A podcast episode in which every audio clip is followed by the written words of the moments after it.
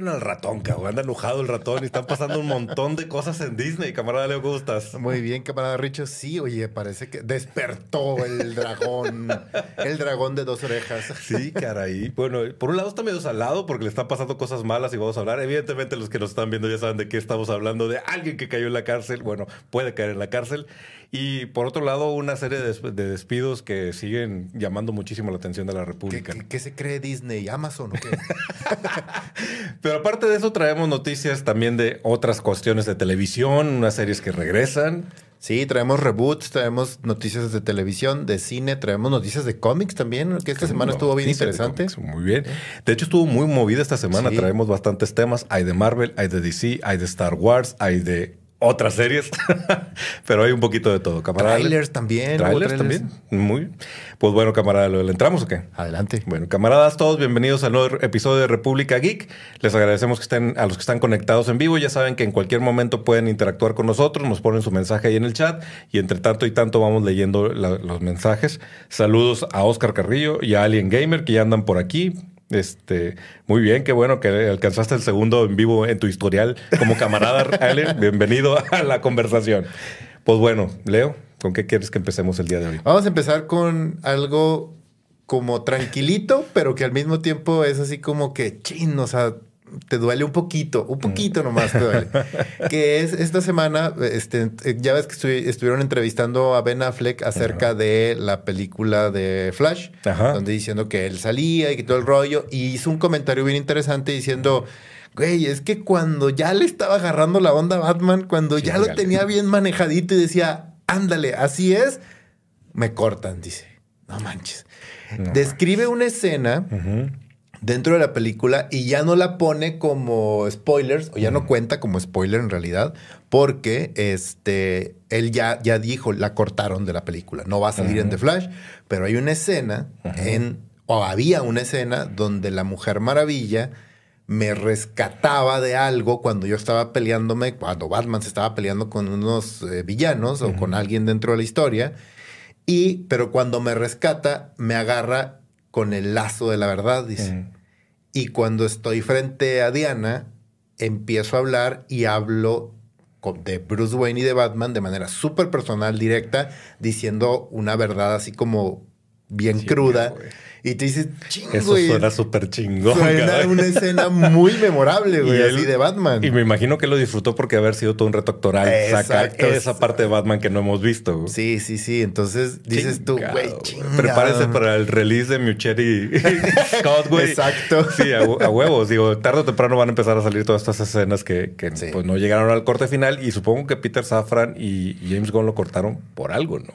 Algún plan pues no sé si hayan sido ellos, pero ya ves que la película tuvo muchos reshoots, se cambiaron cosas, que siempre sí estaba Diana y luego que no, que siempre sí estaba Ben Affleck y luego que cambiaron ciertas escenas, otras las quitaron. Entonces no sabemos en realidad qué fue lo que quedó. Lo que sí dejaron claro es que ya no va a salir Diana. Entonces, al no salir ella, dijo Ben Affleck, pues ya, o sea, esa escena. Tienen que cortar esa tienen que cortar esa parte. Pues bueno, lástima de, de escena porque yo creo que lo hubiéramos disfrutado un montón, caray. Oye, pero ni siquiera presumimos, estamos en nuevo, en nuevo escenario. En nuevo sí, en un pequeño nuevo set. Eh, ahí coméntenos, camaradas, qué les parece este nuevo look de la, de la República. Y entonces, pues si te parece, seguimos con cine. Y otra de las cosas que tomó relevancia en la conversación esta semana es que Mike Flanagan, a quien conocemos como productor y la mente detrás de series de Netflix como este, mm, más Midnight Mass y la otra es The, The House of the Haunted Hill. Sí. Bueno, este, este, este creativo, este productor, está pichando una película específica de Clayface. Para, se la pichó a, a, Safran y Lo que llama la atención es que, bueno, él quiere hacer una película de, de Clayface, pero todo parece indicar, y los rumores que están fuertes en, en, en Hollywood, es que el guion de Batman 2 también incluye a Clayface. Híjole, no sé qué pensar al respecto porque eh, tú y yo, tú, tú, mismo lo comentaste hace rato, este, fuera de cámaras en, nuestra en nuestra sección editorial de que, eh, de que no sé si Clayface sea un personaje como para que dure uno, una película por sí solo y dos, dos interpretaciones en cine diferentes. O sea, güey, ya DC, o sea, de verdad, güey, ¿para qué quieres hacer 20 World? No, güey. O sea, realmente hacer una y que ya, güey, que esa funcione. Fíjate que lo que me hace mucho sentido. en Batman 2 de, Batman de Reeves no estoy tan seguro. Creo que si quiere intentar estirar la liga de lo que Batman puede ser en cine, Clayface sería la, la puerta indicada porque pues tiene un origen como muy terrenal y luego se pone loco y muy acá de sci-fi, ¿no? No sé, como que dices, bueno, empiezo con Clayface y termino con Mr. Freeze, quizá.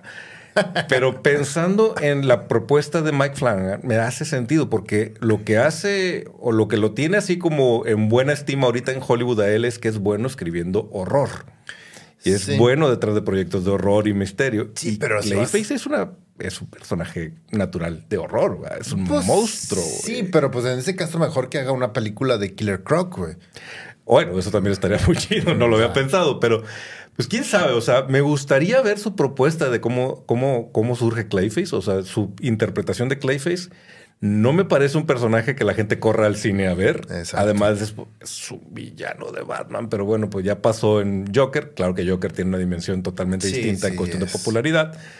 Pero no me late que haya dos proyectos de Clayface al mismo tiempo. Se me hace confuso. No, no creo Sí. que la gente aguante. Sí, de por sí ahorita con todo el desmadre que traen dentro de Warner y DC es confuso ver todo lo que está sucediendo. No creo que se vayan a arriesgar a seguir perdiendo dinero de esa manera. Olvídate la parte creativa, o sea, la parte de lana que les está dejando el estarse arriesgando de esa manera con proyectos no tan reconocidos. Ujú. Que como quiera, pues aquí vale la anotación, porque al principio cuando salió la nota en el día, la gente estaba asegurando que había ni una película de Clayface, y luego ya salieron varias voces a decir, no, no, no, hay pláticas, ¿verdad? no, no, no es un hecho que vamos a ver una película de Clayface. Aprovecho también para saludar, dice Oscar Carillo, ese can es un loquillo. Oh, sí, una variante muy loquilla, caray. Edwin Lombardo dice, saludos a mis queridos camaradas, saludo camarada Edwin. Alien Gamer, está chingón el nuevo set, muchas gracias, qué bueno que, que te gustó, qué bueno que les gustó. Edwin dice, está, lin- está linda la nueva ambientación, gracias. Carri- Oscar Carrillo, se ve muy compactos, como que, que se ve todo muy junto. ¿Aquí? ¿O ¿Tú, tú sientes o, lo que- o estamos medio gorditos? Se me hace que es, se me hace que es la panza, güey. Hay que, hay que Puede ser, puede ser. y Jake Hernández dice: Perrón, el nuevo set está en el universo del. ¿Cómo? El nuevo set está en el universo de ese, o sea, como más oscuro, como más de Zack Snyder. Ajá, Esto sí, es, es exacto. es el Zack Snyder, es, es República Geek de Zack Snyder, Zack. Snyder Scott. Este, a mí sí me gusta el set, está chingona la iluminación y además es una plática entre camaradas para que los, para los que están lejos. Así es. Pues bueno, pues muchas gracias y sigan aquí comentando. Vamos a, a entrarle a más, más noticias. Pues sí, hablando de recortes también, resulta que esta semana HBO soltó la noticia de que pues ya está la temporada 2 en producción de House of the Dragon, Ajá. Pero con la pequeña noticia de que van a recortar el número de episodios para hacer menos episodios y aparentemente ya hay una temporada 3 autorizada, que significa que en realidad no hay una temporada 3 autorizada. Hay una temporada 2 autorizada que probablemente haya sido de 11, 12 episodios en lugar de 10 y la productora dijo, no, no, no, no, ¿cómo vamos a sacar una temporada de 12 episodios? Vamos a sacar mejor dos de 8 y vamos a estirar la liga todo lo que podamos para sacarle toda la lana que podamos a esta serie, que fue un éxito. Fíjate que no, no sé qué pensar al respecto, porque por un lado es la espera que estamos teniendo entre la temporada Ya 1 y la sé, 2 es infernal, güey. O sea, Es- es, larguísimo esto. Ese es un tema que yo no entiendo por qué están haciendo ahorita y no solamente HBO, que, o sea, güey, va a tomar dos años que llegue la segunda temporada de House of the Dragon. Ujú. Ok, este Good Old Men, llevamos cuatro años esperando la segunda temporada, no Se mames. te pierde el interés. o sea, nada más porque realmente estás interesado en la franquicia, si no, realmente abandonarías una espera de dos años. O mínimo lo que hizo Disney de meter, no nos gustó, pero bueno, fue una buena intención, meter Book of, Book of Boba Fett entre las dos temporadas de Mandalorian. Entonces ya no se sintió tan larga la espera de Sí, Mandalorian. pero no mames, es como ir y sentarte a que te den media hamburguesa súper chingona, bien rica, con la mejor carne del mundo, así. Y luego te digan, bueno, la siguiente mitad de la hamburguesa te la vamos a dar al rato, pero cómete este taco de Taco Bell mientras esperas. Y tú, ¿what? Sí.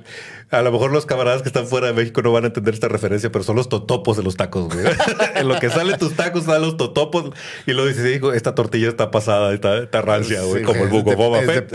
es de plástico esta madre. Pero sí, por un lado dices, esto va a cortar la distancia entre temporada 2 y temporada 3.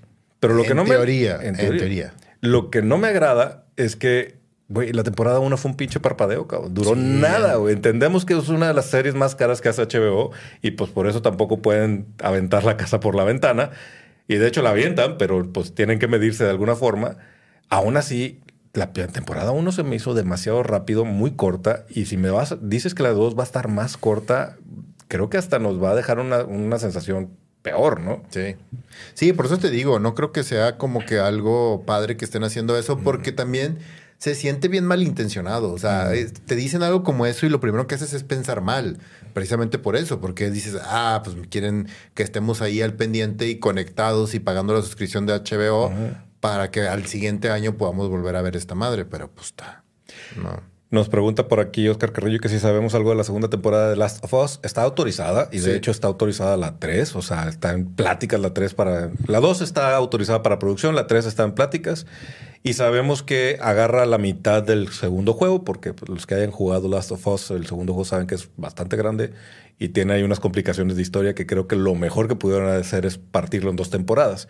Pero no he visto nada de fecha de producción. No, yo tampoco no he visto nada de eso. Este, pero según yo sí está autorizado. Lo que sí, para todos los camaradas que jugaron el videojuego, es que sí van a hacer cambios ahora sí muy grandes en la historia. Sí. Ahí sí va a haber un... Que no me preocupa porque los cambios que hicieron en la primera temporada se me hicieron bien. O sea, no hubo ninguno que me brincara o que dijera, híjole, ya sí, la Sí, y de hecho el mismo creador del juego dijo, o sea, la verdad es que eh, cuando tienes la oportunidad de regresar a un trabajo y poderlo corregir años después, o sea, sí se agradece y dices tú, ah, no hubiera hecho esto o esto lo hubiera hecho de manera diferente. Entonces está bien. Nomás que sí, los cambios en la 2 sí van a ser radicales, más drásticos.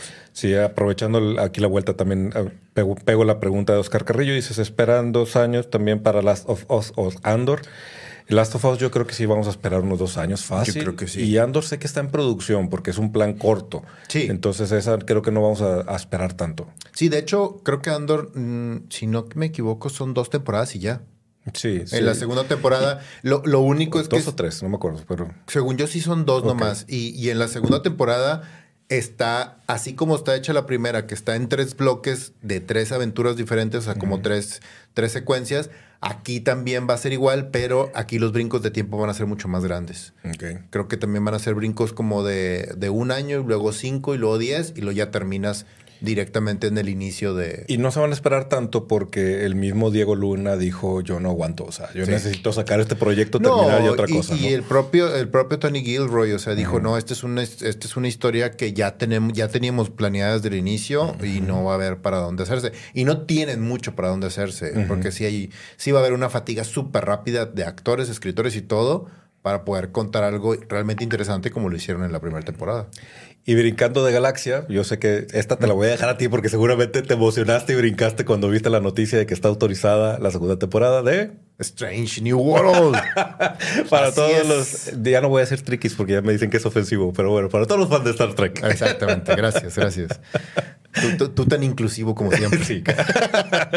sí, pues camaradas, fíjense, Strange New World, la segunda temporada se estrena el 15 de junio de este año y la buena noticia es que Paramount Plus dijo ya está autorizada y está en, preproducción la tercera temporada también. Es una muy buena serie. Es una gran serie, es una gran serie. Tú sabes, y lo he comentado que yo no soy fan de Star Trek. O sea, a mí Star Trek, de las cosas de la República son de esas de, ah, la puedo ver, pero no, no me muero. Y esa la disfruté bastante. Sí, está muy bien escrita, los personajes están geniales. Y además tiene algo muy chingón la serie, que es, ya sabes dónde va a terminar pero el disfrutar ese camino para llegar a ese final me parece genial. Y esta primera temporada me pareció de lo mejor que he visto en Star Trek desde The Next Generation. ¿Y Picard no? Haz de cuenta que no escuché eso, güey. Haz de cuenta que no escuché eso, güey. Bueno, y brincando de universo y hay, que creerle, hay que creer.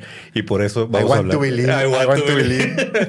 La otra novedad que nos tomó por sorpresa esta semana es que Ryan Coogler, el director de Black Panther y Black Panther Wakanda Forever, está planeando hacer un reboot de X-Files. Suena bien interesante, güey. Suena bien interesante hacer ese reboot. Yo a mí lo único que me preocupa es la serie que estaba planeando para Disney de, de Wakanda. De Wakanda, que tampoco ya no hemos sabido nada, de eso. ¿no? Entonces, a mí se me hace que dentro de todos los recortes que ha habido ahorita de Disney, le dijeron, no, ¿sabes qué, güey? Aguántamela. Wa- Aguántamela, Wakanda Forever fue tu proyectito, ya te dimos todo lo que querías para ella, nos fue muy bien, pero esto vamos a ponerle pausa. Creo que la descarten porque dentro de la fase de lo que mejor tuvo recepción fue Wakanda Forever. Sí. Entonces el señor ya lleva dos hits al hilo. No creo que desperdicien una oportunidad de tener un proyecto con él. Probablemente No, le van claro a poner no. pausa por, por todo el desmadre que hay ahorita en, en- Disney. Pero lo que llama la atención de, de X-Files, siempre fue una, una serie como muy innovadora, muy transgresora, con ideas muy locas para la época. Para hacer televisión abierta, sí, Ajá. estaba divertida, estaba bien. Las primeras temporadas después ya se convirtieron en un desmadre, o sea, también no... A lo que voy es que una de las cosas de en la noticia que me hizo detenerme, dije, oh no, que quiere un elenco diverso. Y no, y sé qué entender y- por eso. No, pero creo que está bien. O sea, ah, güey, X-Files era lo más, Claro. lo más whitewash que existía en la televisión, güey. Como tenía una mujer como, to- protagonista. como todas las series. Poco protagonista. Pues como todas las series, o sea, de, de este momento. O sea, la verdad es que sí está bien. Me imagino que a lo que se refiere, quiero pensar, es que va a haber gente de color, va a haber latinos, va a haber que, asiáticos, va que a en ese sentido no tenemos ningún problema. No, está súper bien, o sea, la no los verdad- metas con calzador. ¿verdad? A mí lo que sí me gustaría, y, y- y eso sí está padre, creo, a mí me gustaría que trataran de hacerlo como más metido en, un, en, en el tema fantástico que en el tema alienígena. Los mejores episodios que hay de X-Files es cuando se meten en un agujero de mitologías, en un agujero de leyendas, en agujeros de fantasía y te dejan siempre abierta la puerta de que no sé si esto fue real. Es, es como estas, lo que llaman, eh, lo que dice la abuelita de que son diosidencias, de que dices tú, una chamana vino y me dijo que cuando vea el color verde voy a poder este, vas a encontrar el amor de tu vida y te encuentras con tu ex y que va vestida toda verde. Ajá. Entonces, o sea, ese tipo de cosas Eran divertidos. eran divertidas y, y le manejaban muy padre. Y de X-Files, te digo, hacía episodios muy chidos con respecto a eso. Sí, aquí dice alguien que con los, los efectos que tenemos ahora, eh, X-Files eh, estaría genial. Fue lo primero que vi en ficción y, y es algo que sigo extrañando. Sí, creo que es una serie que ya grita un regreso de alguna u otra forma. Yo no tocaría a los personajes de Mulder y Scully. A lo mejor si lo hicieras como Legacy, como se está poniendo de moda, Sí. que, que de alguna manera lo que ellos hicieron tuviera una repercusión en un nuevo elenco con nuevas Ahora, historias ojo, en eh, ese mismo universo. ok. Ahora, esto va a ser un reboot. es un reboot, eso Entonces, dijo. es un reboot. Entonces, eso significa que vamos a tener a una nueva Scully y a un... O quién sabe. Bueno, es que está abierto. O sea, dices tú, pues sí, podría volverlos a castear y empezar de cero. Claro. O Eso es lo que yo pienso que va a ser. podría ser el mismo concepto con personajes distintos. Y de ahí la diversidad.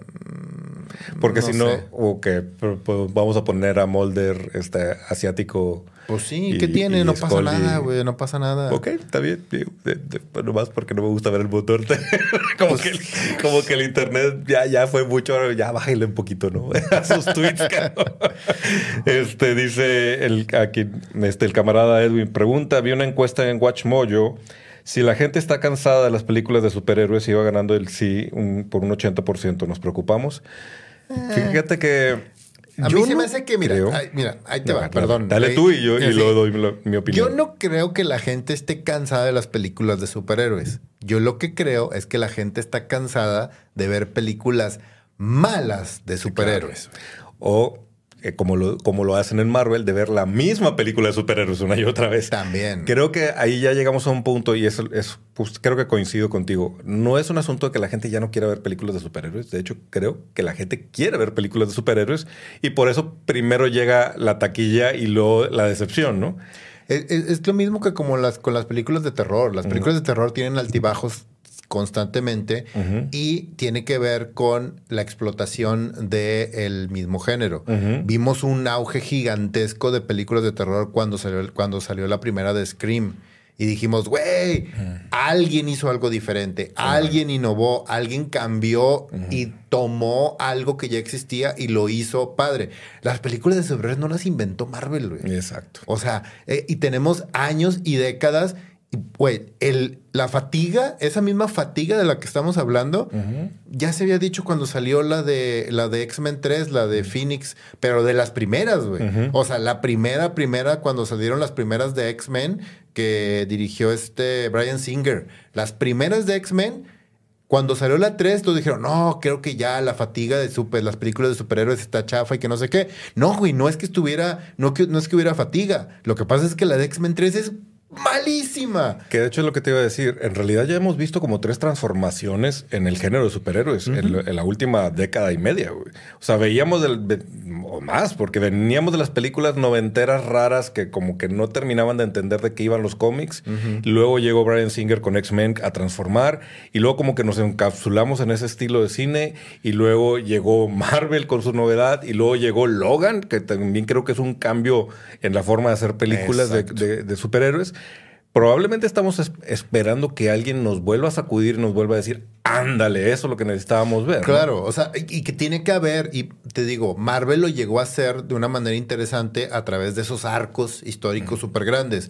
O sea, durante los primeros cinco años para terminar en Avengers. Me faltó decir Nolan, por ejemplo. Nolan también fue. Ah, Nolan también lo hizo muy bien. Y luego brincas después de Avengers, pasas a, Infinity Wars y terminas con Endgame y ya llevas 10 años haciendo películas. Entonces, ahorita lo que pasa, y creo que ese es un tema, es que se vuelve tan disperso todo y todo mundo quiere ver todo porque cree o siente que todo debe estar hilado ya porque cuando vas al final a ver a Endgame es porque tienes o sea, 15 películas de publicidad y de mercadotecnia hablándote de que es el gran final.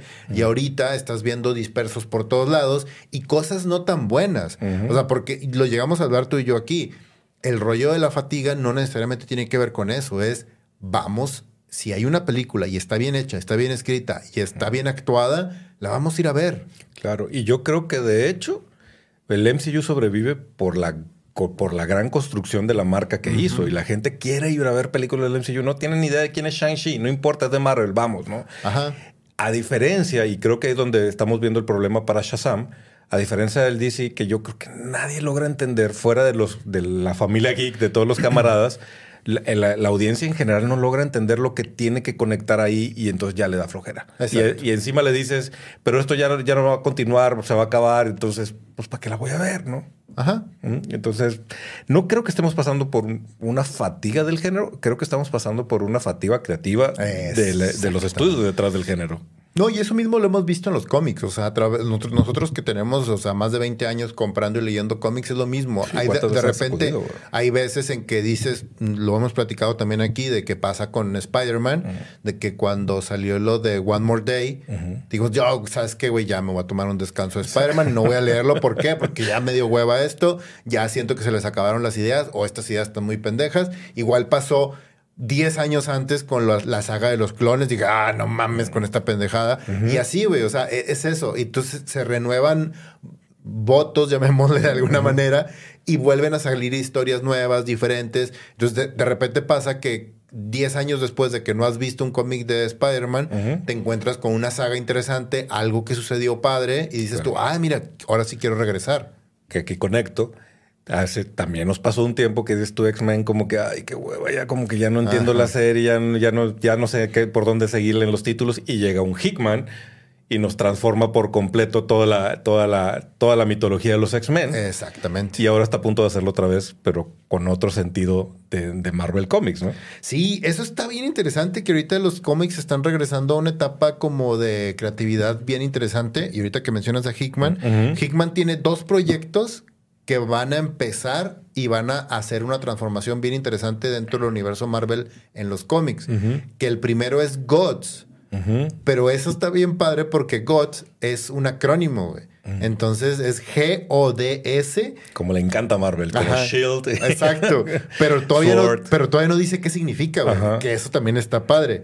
Y trae a Hickman como cabeza de ese proyecto y dice que es una cosa maravillosa que va a transformar el mundo de la magia, pero al mismo tiempo va a transformar el mundo eh, macrocósmico del universo Marvel. Estamos hablando de que van a salir personajes como el Tribunal Eterno y el, o sea, Eternity, Eternity, todos esos personajes así. Y tú dices, ay, güey, o sea, está interesante eso. Sí, con un punto de partida, con un personaje misterioso, pero amarrado de Doctor Strange. Entonces, si hace por el universo cósmico de Marvel, lo que, o sea, lo que Hickman hizo por los mutantes, güey, me No, muero por y- leerlo. Y, lo que hizo Muero por, Fantastic Four y lo que hizo por Avengers. o sea, Hickman es, se ha eh, especializado en sacudir universos y volverlos interesantes otra vez. Exactamente. Y el otro proyecto se llama Ultimate Invasion, que también, y ahí sí es así de que se convierte como en el, en este personaje Rey Midas, que todo lo que toca lo convierte en oro, que es Jonathan Hickman y Brian Hitch, donde dice, después de Gods, dice, aquí empieza la transformación del universo de Marvel.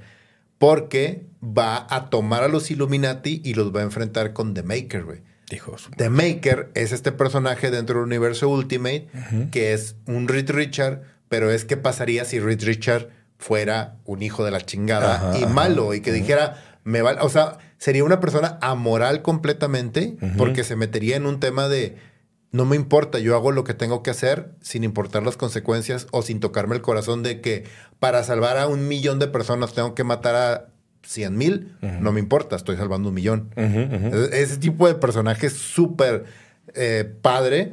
Y en el centro de todo va a estar Miles Morales. Entonces, ver a Jonathan Hickman meterse en ese universo, utilizar a personajes como The Maker, que Ajá. me imagino que él se ha de, ahora sí, de que chupar los dedos por agarrar un para personaje para él. o sea, porque ya ha tocado esta fibra de Reed Richards cuando tomó los cuatro fantásticos y también los transformó por completo. Así es.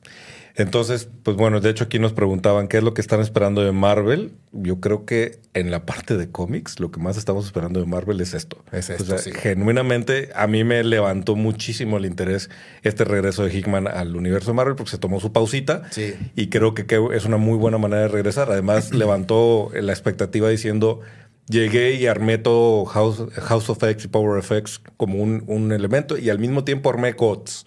Dice, ahorita solo he publicado una, voy por la segunda. Entonces, realmente quiero ver qué es esto que para él es como su segundo hijo. Su segundo sí. gran hijo.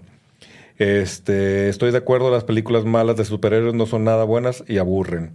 Está muy alta la vara para el MCU, las primeras tres fases. Sí, también eso es. Creo que ya cada vez es más difícil mantener este universo compartido porque ya hay mucho construido detrás, te sorprendieron y ahora queremos que todo sea a nivel endgame y no puede ser. Ajá, creo que también ahí es otro tema con Marvel cuando supera las, cuando él mismo no se puede superar a él mismo, precisamente con, con la referencia clásica que es Endgame.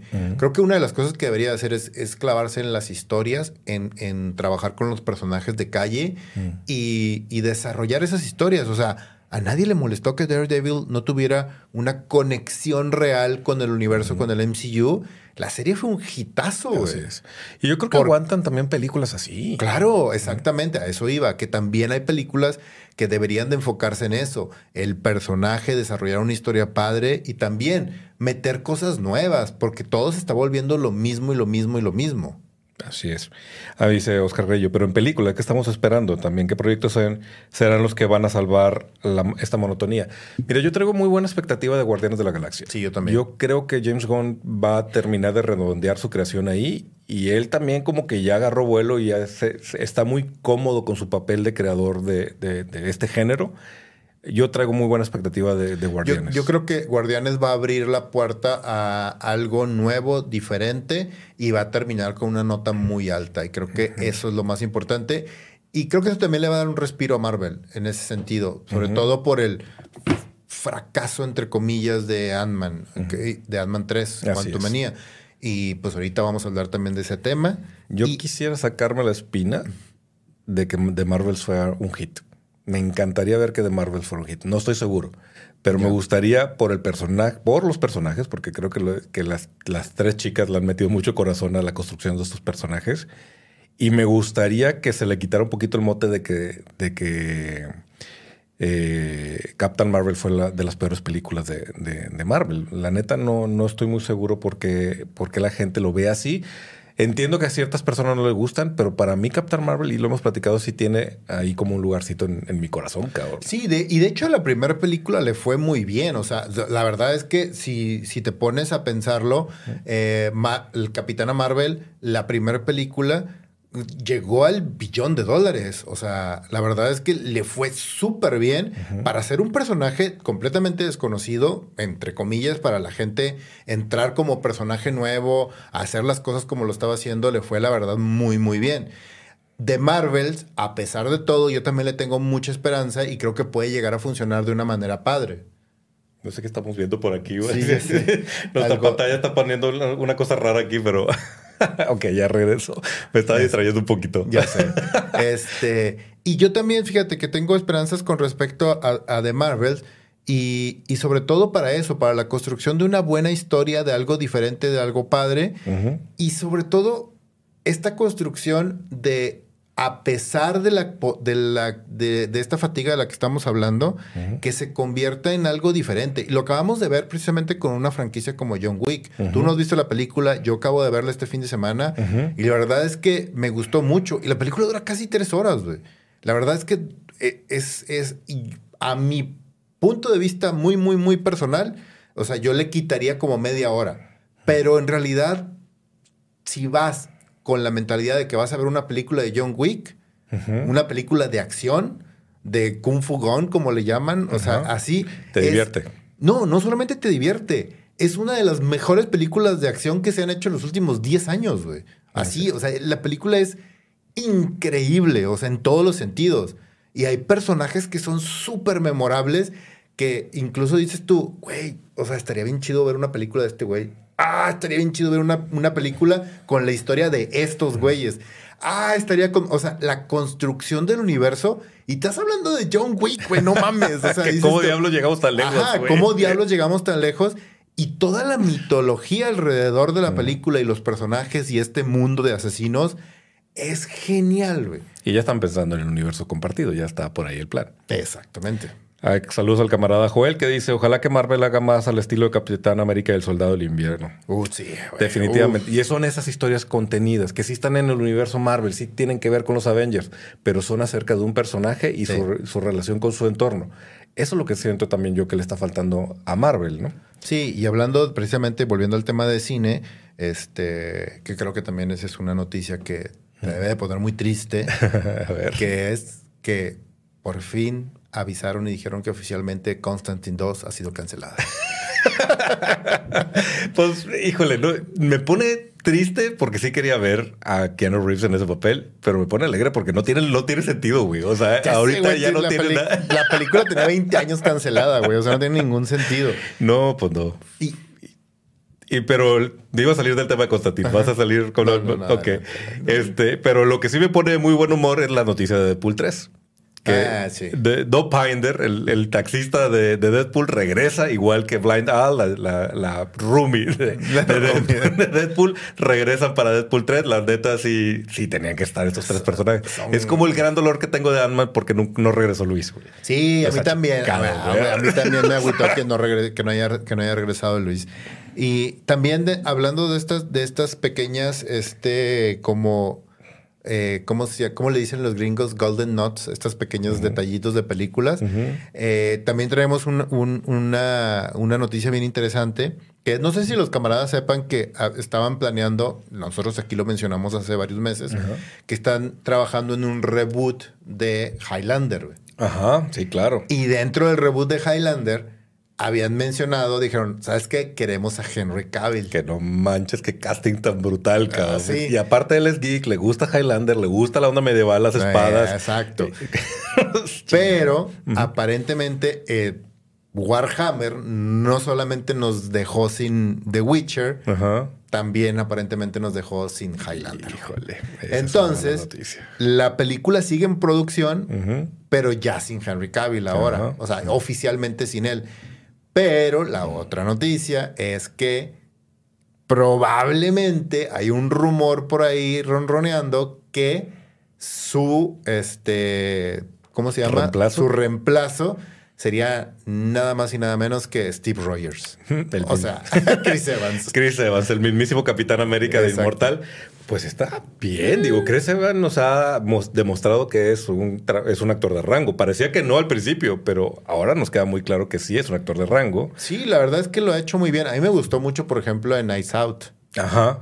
se me hizo, ah, mira, dije, Sí. está interesante este güey. Digo, hizo que el Capitán América tuviera dimensiones, güey. Ya con eso. Lo hizo puede- interesante, güey. O sea, de- Sí, sí, sí. Entonces, sí me interesa ver un Highlander eh, con Chris Evans, güey. O sea, sí creo que pudiera ser. No como te- que no- ya traía no- muy casada la idea de Henry Cavill, pero. Sí, pero no, no, no, te va a dar cosa como que verlo raro con el cabello largo y así de vestido vikingo. Pues, quién sabe. A lo mejor lo pintan el cabello negro y así. quién sabe. Pe- Pero, pues no, yo creo que es un buen casting, ¿no?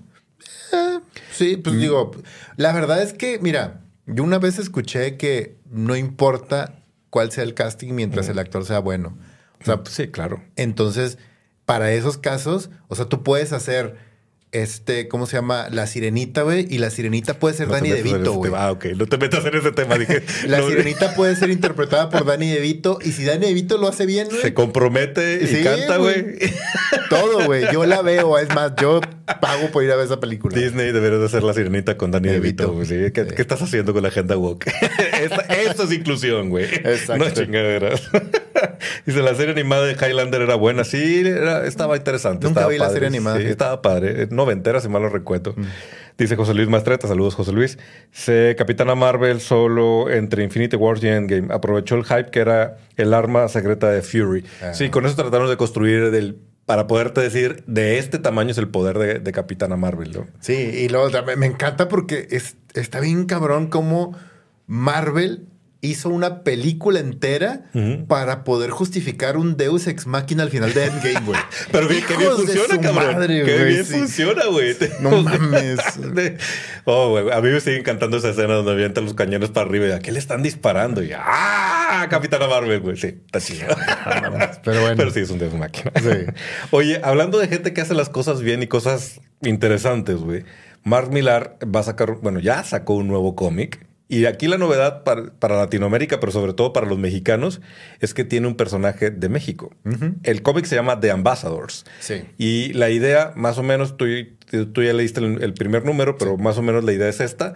Hay un proyecto para darle superhéroes- superpoderes a personas, pero solo lo van a hacer a seis personas en todo el mundo. Entonces te tienes que ganar tu lugar para ser la- el elegido y tener poderes, ¿no? Sí, eh, más que ganarte el lugar, este es un tema bien interesante porque a mí se me hace bien chido cómo maneja Mark Millar el tema de la política y del entorno global. Todo está apuntando así de que pareciera como, y ya sabes, de que siempre es Estados Unidos y Nueva York y bla, bla, bla. Pues no, aquí el personaje principal es una, una coreana que es una billonaria de, haz de cuenta así, bien cañona y que invierte toda la lana que tiene para crear un proyecto de generación de superpoderes. Ella lo hace, obtiene superpoderes como el primer, el primer embajador y dice, de aquí en adelante ya no va a haber un tema de política o de que la los militares, porque el proyecto estaba hecho para venderle esos po- superpoderes Claro. al mejor postor, en este caso, los militares. Entonces, ella lo que dice es, ok, el canal está abierto y lo que vamos a hacer es darle poderes a personas, pero la persona se lo tiene que ganar en el sentido de que si compruebas que eres una buena persona, vas a tener superpoderes. Una buena persona, güey. Entonces, está bien cagado porque en esa pequeña frase está el presidente de Estados Unidos así viendo la conferencia de prensa de esta morra diciendo, si eres una buena persona y lo puedes comp- y, y comprobamos que eres una buena persona, vas a ser un superhéroe. El presidente de Estados Unidos dice, Ya vale madre. dice, madres, dice, son las palabras más terroríficas que he escuchado, güey. Así. Claro. Una, una persona con buenas intenciones, con superpoderes, ingas, güey. O sea, Y, se nos acabó el billete y todo lo que pensábamos hacer, las guerras provocadas con superhéroes y demás. Se me hace bien interesante el concepto. ¿Todavía no sale el personaje mexicano en este primer número? no, nomás es, es la introducción de todo, de toda la estructura de este personaje que es la, la chava coreana, que es la, te digo, la billonaria que invirtió todo para ese proyecto. Y hasta ahí te presentan a un personaje que, que no te dicen quién es, nomás te lo presentan con los poderes que tiene, que es como un pequeño como epílogo, pero todavía no te dicen quién es. Porque lo que se me hizo interesante del concepto del mexicano es que, ah, como lo explicó Milar, es una persona que está ahí y tienes poderes, pero nadie se explica cómo es que pasó las pruebas y por qué fue elegido. Y parte de, entender por qué el mexicano se ganó su lugar es el misterio de la serie. Entonces dije, ay, cabrón, de entrada eso suena muy mexicano. Alguien que llegó a un lugar y dijo, ¿cómo diablos llegó ese vato ahí? Suena muy como de México, pero me intrigó, cabrón. Entonces quiero leer ese cómic. Vamos a leerlo. Yo creo que hacemos una reseña aquí para los camaradas, para que también este, se, animen a leer. Mar Millar ha hecho muy buenas cosas en cómic. Sí, de hecho, este. Ay, ¿cómo se llama el del que es el anti-Batman? Eh, ay, el que es todo blanco. Ajá, sí. Ahorita, ahorita trae una nueva aventura también con él, que este, y está bien chida, güey. También lo estoy leyendo ahorita. Este, Supreme, creo, no. Bueno, no, me acuerdo. O Hawk, la que vimos, eh, ah, de, que es como una especie de Superman, buena onda, de corazón. Que además creo que le estás jugando ese rollo de, a ver, no todo tiene que ser greedy, Zack Snyder. Sí, exacto. Muy bien por Mark Millar. Oye, ¿qué te parece si ya nos metemos al, al tema de fondo, este, que es Marvel? Marvel, Disney y todo el desmadre que está pasando. Digo, la semana pasada estábamos hablando del chismecito de Victoria Alonso. Cuando estábamos en el programa en vivo todavía no nos quedaba claro y decíamos justo aquí, algo más tiene que haber o que le querían colgar el, problema de Quantum Manía. También se hablaba que tenía que ver con, el, con todo el, el detalle que hubo con las casas de productoras de efectos especiales. Pero ahora tenemos una segunda capa de lo que realmente pasó y creo que tiene sentido, pero suena más como una justificación de aquí es donde la pescamos, ¿no? Que es, eh, resulta que Victoria Alonso produjo la película Argentina 1985, este, y es una película que entró a los Oscars nominada como Mejor Película Extranjera, pero el detalle es que es una película producida por Amazon. Sí. Y entonces... Eso pone en un dilema a Victoria Alonso porque está trabajando para la casa de enfrente. Según se dice en, todos los reportes que han salido, Disney le dijo a Victoria Alonso, estás transgrediendo contrato. Y ella nos echó para atrás y siguió haciendo la, producción. Y la, la gota que derramó el vaso fue que cuando fue a la ceremonia de los Óscares, ella iba como representante de Argentina en 1985 y no como representante de Wakanda Forever. Y eso dio pie a que Disney dijera, se acabó. O sea, aquí te metiste en dilema de contrato y encima te, te olvidaste que una de tus películas, que es nuestra, también estaba en los Óscares y no le diste amor. Sí, es que también, mira. Nemesis se llamaba el, super. Nemesis, exacto, Nemesis. Este, Víctor Alonso. Eh, el, tema, fíjate que a mí lo que se me hace es, también es el tema de el enojo selectivo que tiene Disney para este tipo de cosas. Cuando le conviene, se enoja con sus actores, productores, directores o lo que sea, y cuando no le conviene, no. Entonces, la verdad es que yo, a mí se me hace que hay más detrás de eso y que tiene que ver también con los recortes que ha estado haciendo para ahorrar dinero, porque Bob Iger entró y entró cortando cabezas, presupuestos y diciendo, a ver, cabrones, o sea, yo no compré Marvel y Star Wars y Fox para, que, hagan, este para que hagan este desmadre. sí, güey, o sea, es literal de que a ver, güey, yo les puse un patio, les puse un asador y una piscina y resulta que ahorita está lleno de desmadre, fiestas, alcohol, drogas. No, no, no, no, a ver, espérenme, güey. O sea. Que de ahí derivó otra de las decisiones raras que tuvo Disney hoy, pero ahorita, ahorita entramos a ese segundo despido. Hablando de, de Victoria Alonso, creo que lo que también me llama mucho la atención es la seguridad de sus abogados de decir no. nosotros traemos. Por eso te digo, ese tema de la, de la, del, enojo selectivo de Disney, algo hay ahí, algo, hay más. Porque ahí te va. Cuando sucedió lo de este. Lo de Rick and Morty con este güey. Royland. Con Royland nosotros fuimos los primeros en aplaudir lo que sucedió con Cartoon Network, que es de Warner, y que dijeron, ¿sabes qué? A la chingada, bye, y no me importa ni cómo va a salir el juicio, hasta adiós, güey. El sábado en la noche sucedió algo similar dentro de Disney. Entonces, ahí es donde entra también otro tema que vamos a platicar ahorita, que es el de Jonathan Mayers. Exacto, güey. ¿Qué, qué rollo, güey? Aparentemente fue detenido por la policía de Nueva York porque hubo una llamada. Jonathan donde... Mayer estuvo platicando con Ezra Miller, ¿verdad? Sí, son, compas, güey. Son compas. este, y que hubo un tema de también de violencia intrafamiliar eh, con su pareja, novia o algo, y hubo agresión, un tema ahí súper fuerte y lo detuvieron. Ahora, pasó eso, Disney no dijo nada. Cero.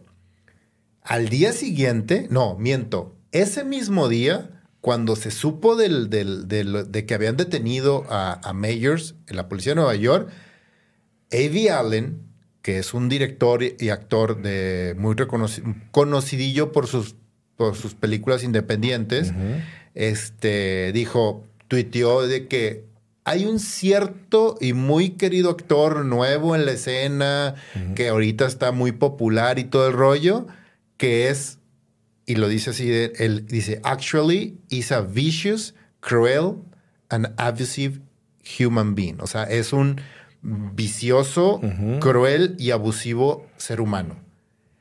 Y todo el mundo se quedó así de que, güey, y abajito de la noticia de que acaban de meter al bote a este güey por violencia contra su novia, pareja, algo así.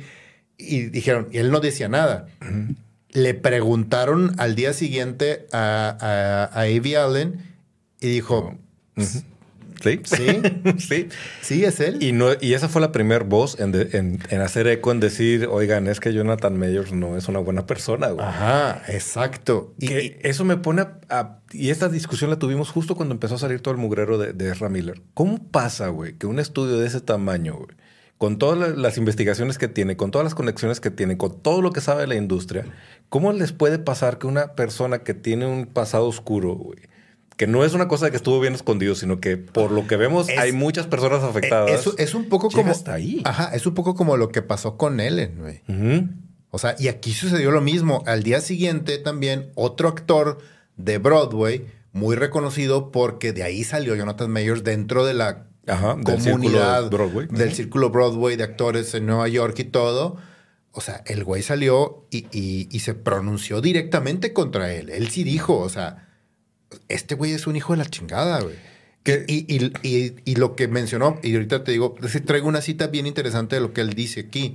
Dice, y siempre ha sido así y todo mundo lo sabe. Todo mundo sabe que el güey es un hijo de la chingada.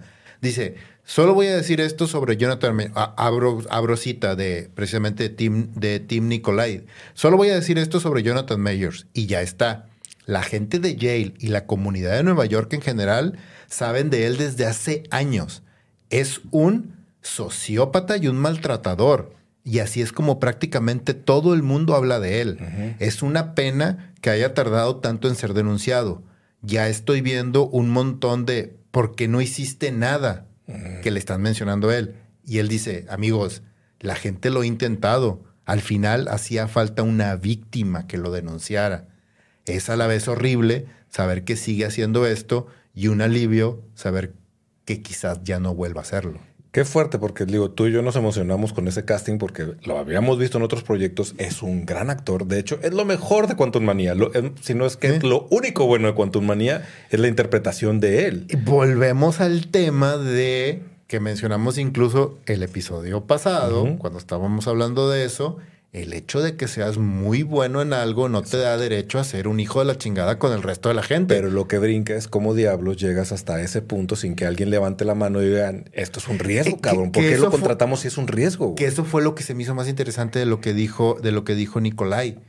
Dice, güey, sí, pero está bien cabrón por, por esto mismo, de que ves a un actor súper talentoso y ves a alguien decir, híjole, es que trabajar con él es una chinga, el güey es medio abusivo, el güey es medio machista, y dice, ah, pero güey, ah, Sí, lo podemos sé- yo sé controlar. tratar con sí, échamelo, ¿no? Sí, y puede échame ser.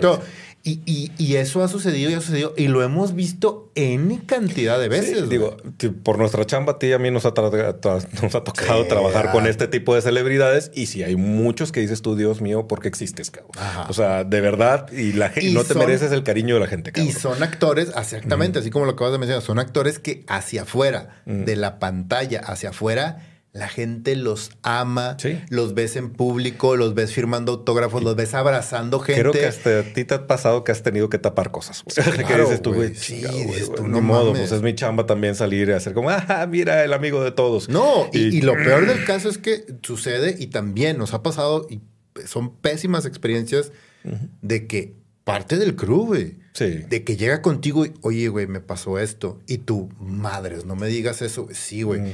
Y tú ya con media producción, todo levantado, todo, es una lanona metida, dices tú pues lo saco porque lo saco. creo que ese es el rol del crew y del director y de la gente de producción. Exacto. Pero lo que no se entiende es el estudio, tomando estas decisiones cuando deberían de hacer investigaciones de estas personas para decidir. eso pasó el sábado, estamos a miércoles y Disney no ha dicho nada, güey. Y yo creo que están esperando porque la defensa, otra vez, igual que en el caso de Victoria Alonso, la defensa, los abogados dicen, tenemos evidencia de que esto que están diciendo es, falso. Es que es Pero lo cuando el río suena. Ah, exactamente. y eso es lo mismo que pasó. O sea, de que el hecho de el hecho de que haya gente que esté levantando la voz ahorita, a pesar de todo, mm. eh, significa que sí hay algo ahí. Sí. El problema es que puede llegar a suceder de que no, es que no pasó nada, porque ahorita hay muchos rumores, hay muchas cosas de lo que está sucediendo, no sabemos si él en particular de esto es inocente o culpable, eso no lo vamos a decidir nosotros, lo van a decidir ellos, las leyes de Estados Unidos y lo que sucedió. lo que están diciendo ahorita es que él fue el que levantó el teléfono, él fue el que llamó a 911 y dijo, estoy teniendo un problema porque mi chava eh, está teniendo un ataque de ira, ansiedad o lo que sea, llegaron y la chava les dijo, es que este güey me atacó, este güey me golpeó, este güey hizo que... Y ahí es donde estos güeyes llegan los policías y lo arrestan a él y se lo llevan. Entonces, no sabemos cuáles son los detalles, pero pasa eso. Y surgen estas voces diciendo, güey, este cabrón siempre ha sido así. Ahora, también, digo, en defensa de Disney, yo creo que también Disney ahorita no está en posición de tomar este tipo de decisiones, cabrón, porque trae un torbellino eh, corporativo sucediendo en todas las áreas de, su estructura, ¿no? Y entonces a lo mejor ahorita lo que está pasando es, aguántame, primero me peleo con Victoria Alonso, después corro a 7 mil personas, que es lo que, lo que va a suceder en estos meses. Van a correr a 7 mil personas de toda la organización de Disney. Incluyendo a Jonathan Mayer, por lo que se. Pero bueno, y, y después veo si este cuate hizo o no hizo. Y además, mira, pues Ezra Miller hizo cosas peores, güey, y ahí está, la gente está esperando la película.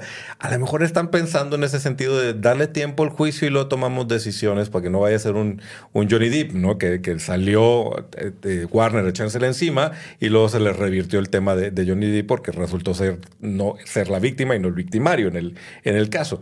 No creo que en el caso de Jonathan Mayer vaya a ser así, pero también sí creo que ahorita la empresa está concentrada en 34 mil temas y no están, no están para meterse en esa situación. Y, tristemente lo que sucede también es que, y, eso hace poco lo hicieron, o sea, no me acuerdo dónde estaba leyendo, escuchando son unas noticias, que a la gente le estaban preguntando, oye, ¿vas a ir a ver la película de Flash a pesar de que este actor es un actor que tuvo problemas y todo el rollo? Y la gente decía así de que literal decía, ah, me vale madre, con que la película esté chida, está bien. Y tú. Y en ese mundo estamos viviendo, güey. Ay, güey, o sea. Pero es donde entra la responsabilidad moral del estudio para decir, no puedo abandonar, abanderar a este, a este tipo de persona y no le puedo pagar millones de dólares para que salga en mi película, y menos que represente un personaje que, le, van, a admirar niños adolescentes. Es un problema, y, no quiero sonar así como que. Mínimo que es el, villano, güey. Ya sé. No, no, no, quiero, no quiero sonar, sonar así como que ni, ni persinado, ni, ni, ni como que moral así muy cabrón. Pero la verdad, la verdad, la verdad es que una de las cosas que a mí me, más me caga de este multiverso en el que estamos en este momento, que ya a veces siento que estamos en el, en el Dark Universe de Community. Así, ah, estamos en, la línea temporal mala. Es que, güey, hacemos famosa y le damos poder y dinero a gente bien pendeja, güey. Y no solamente pendeja, gente o sea, abusiva. Ajá, ajá. tú no mames. Es como, pues como esta escena de The Boys, donde al final donde Homelander voltea y dice, o sea, como si me quieren, güey, después de que soy un pedazo de mierda, pues creo que es lo que está pasando con, nuestras celebridades hoy en día. Pregunta por acá Oscar Carrillo. ¿no? No, se les puede ir quién sería el casting para sustituirlo. Creo que ese es parte del problema, porque no es un asunto de, bueno, pues lo cambio, güey. Acaba de salir 465 veces en el final del postcrédito de, de, de Ant-Man Manía en este caso no va a ser tan fácil.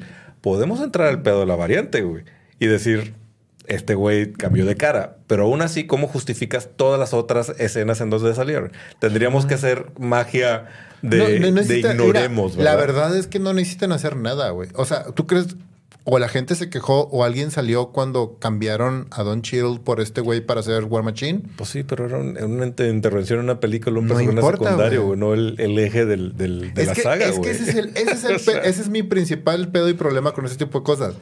No debería de importarnos. Bueno. Lo que no debería de importar es que este güey es un hijo de la chingada. ¿Mm? Si lo es y se comprueba y la policía le dice y todo, es un hijo de la chingada, no debería de importarnos. Se quita y no importa si pongo a una mujer, a un hombre, a una persona de color, a un asiático, a un perro en su lugar, güey. Claro. No nos debería de importar. Sí, de importar. sí. Ya hablando en, en cuestión moral y social, pues sí, deberíamos decir, córrelo, no nos importa. Nosotros seguimos viendo la película siempre y cuando castees a alguien apropiado y que mantengas la calidad de la historia y que, pues, que, que sea lo que estamos esperando. Como- DeVito, güey. Exactamente, que regrese Danny DeVito, Danny DeVito como, Kang, el exacto, conquistador. Exactamente. Sí. Oye, y además, por- porque pues Disney no tienen que entretenerse, yo creo que los abogados dicen, ¿qué más? ¿Qué más nos echamos, güey? A ver, a ver, a ver, Oye, eh, pero esta sí no, no es una sorpresa en general, ¿no? Hoy también anunciaron que acaban de despedir a Isaac Perlmutter, Per- Perlmutter, que es el presidente de Marvel Entertainment. Y mucha gente dijo, ¿quién? Pero, güey, este cuate está ahí metido en la cúpula del poder desde 1998. güey. O sea, el vato ha estado, pero hasta dentro de las entrañas de Marvel. Él fue parte de la decisión de vender Marvel a, Disney. Él ha estado metido en Toy Biz, en la compañía de juguetes de, Marvel. Está su mano estaba completamente metida en la editorial, en los cómics. Él era el que vendía las franquicias para videojuegos, para mercancía, güey. Y por un buen tiempo, él estaba tomando decisiones creativas sobre el MCU. Recordarán que hubo un momento en que Kevin Feige casi se nos va a Warner y fue por culpa de este pelado. Porque tuvieron un agarrón creativo, porque él te- sí tenía ideas muy, muy, muy fuera de lugar. De hecho, él trató de detener la producción de Black Panther, güey. Porque No, decía que, eh, que no tenía sentido hacer un personaje ca- afroamericano. El, el cambio, el cambio drástico grande fue con Kevin Feige peleando por Capitán América de Winter Soldier y este güey diciendo no es una pendejada, no hagan esa película. Y No manches. es, te digo, güey, es la mejor película de todo el Quiso universo. detener esa, quiso detener Black Panther, quiso detener eh, Capitana Marvel, argumentando que una mujer no vendía en taquilla, güey. Que son del. Ay, también él es el responsable que el villano de, de- de Iron Man 3 termine siendo este. ¿Cómo se llama el actor? Bueno, que es el hombre, y porque en el guion original era villana, güey. Y él dijo, no, no puede ser mujer. Y entonces cambiaron el guion, y por eso ese guion está medio rarito también, güey. Sí. Eh, además de que pues, se peleó con Kevin Feige por televisión y por, y por, tele- este, por eh, cine. Y él es también uno de los a los que les podemos agradecer la maravillosa obra de Inhumans en televisión, güey. Entonces, no es una mala idea que lo estén corriendo. El asunto es que lo estén corriendo ahorita. Es que se me hace que también están agarrando, te digo, el, el- la ola de que, ok, si vamos a cortar cabezas, ahorita es el momento, precisamente porque me cuesta lo mismo pagar un abogado ahorita, pelearse contra tres güeyes de ese, de ese nivel, a pelearme cada seis meses con alguien diferente. Pero no, güey, ya de una vez a la chingada de todos. Y la otra parte del chisme, que eso, obviamente esto fue donde dijo, no, hombre, aquí, aquí te vas en el recorte, güey. Este cuate, esta figura también estaba metiendo a un inversionista dentro de la, de la mesa de inversionistas de Disney para tomar decisiones, un cuate de él, y estuvo duro que dale hablando con, todo lo- con todos los de la, el- del- la mesa de, de decisiones, con todos los, este, los stakeholders, para convencerlos de agregar a esta persona y que le vendieran este. Acciones. acciones de Disney, porque este personaje está, fa- es famoso por meterse en las, me- en las mesas de, de decisión y transformar las empresas y muchas veces tronarlas para sacar dinero, güey. Y entonces él estaba duro que dale, duro que dale, y él traía un plan distinto para, para Disney. Y pues obviamente le dijeron que no, que no, que no, que no. Y entonces ya yo creo que alguien dijo, aquí es donde, güey, córtalo. Tiene 80 años, ya se puede ir. Gracias por tu servicio. Adiós. Ahora, ¿qué pasa con Marvel Entertainment? O sea, las franquicias de los videojuegos, las franquicias de la mercancía y sobre todo la editorial. Lo que Disney dijo es, todo eso será absorbido por el negocio de Disney. Pero eso implica que la casa editorial va a manos de Disney. Y eso es un temor que hemos traído en Warner y no habíamos visto en Disney. Sabíamos que tarde o temprano Warner iba a agarrar la casa editorial y sepa Dios que le iba a hacer a la, a la casa editorial de, de DC Comics. Acá ya pasó. Pues ojalá, mira, mientras yo creo que a lo mejor hasta conviene, y esa es una idea nomás así como un poco al aire, pero a lo mejor hasta conviene que, que muevan a Joe Quesada a director de entretenimiento para que haga esos tratos él y que él supervise esa información. Él es, él es una persona sumamente inteligente y que conoce muy bien el mundo de los cómics y de los superhéroes. Y que pongan como cabeza del editorial a Hickman, güey. Estaría increíble, cabrón. Estaría increíble. Pues vamos a ver qué, repercusiones tiene esto. Y, volvemos al punto de esto es parte del recorte masivo que está haciendo Disney. Van a ser tres olas, según lo que leí, tres olas de recortes de aquí a abril. Y se van a ir 7 mil personas de todas las áreas, desde arriba hasta abajo. Porque ya nos, ya nos demostraron que desde arriba, hablando de dos líderes muy fuertes, hasta la gente que trabaja en el parque, ¿no? Y vamos a ver si eso no toca parte de la editorial de Marvel y otras, otras cuestiones. En teoría no debería, porque ahorita la editorial es un poco más independiente. Digo, sigue siendo de ellos, pero es un poco más independiente. La buena noticia es que otra persona va a tomar decisiones sobre los videojuegos y esperemos que eso, e-, eso sea una buena, una, un, un cambio favorable para nosotros como república. Sí, la verdad es que sí. Pues bueno, yo creo que llegamos hasta el final del episodio porque ya nos comimos una gran parte con esta, este tema de Marvel y Disney, pero sí está muy interesante lo que está pasando. Y, sí, vamos a, vamos a, ver también qué repercusiones tienen en un, en un futuro cercano y a mediano y a largo plazo. Así es. Pues bueno, pues camaradas, les agradecemos haber llegado hasta el final del episodio. Les recordamos que nos sigan en nuestras redes sociales, Facebook, Twitter, Instagram, TikTok. Si estás aquí en YouTube, suscríbete al canal y prende la campanita para que no te pierdas ni un solo episodio. Y si nos estás escuchando en podcast, sea cual sea tu reproductor favorito, suscríbete porque subimos contenido semana a semana. Camarada Leo. Camarada Richo. Camaradas todos, gracias por quedarse y por estar este, comentando en vivo aquí en, en, este show, en este episodio. Nos vemos y nos, y nos escuchamos en la próxima de República Geek.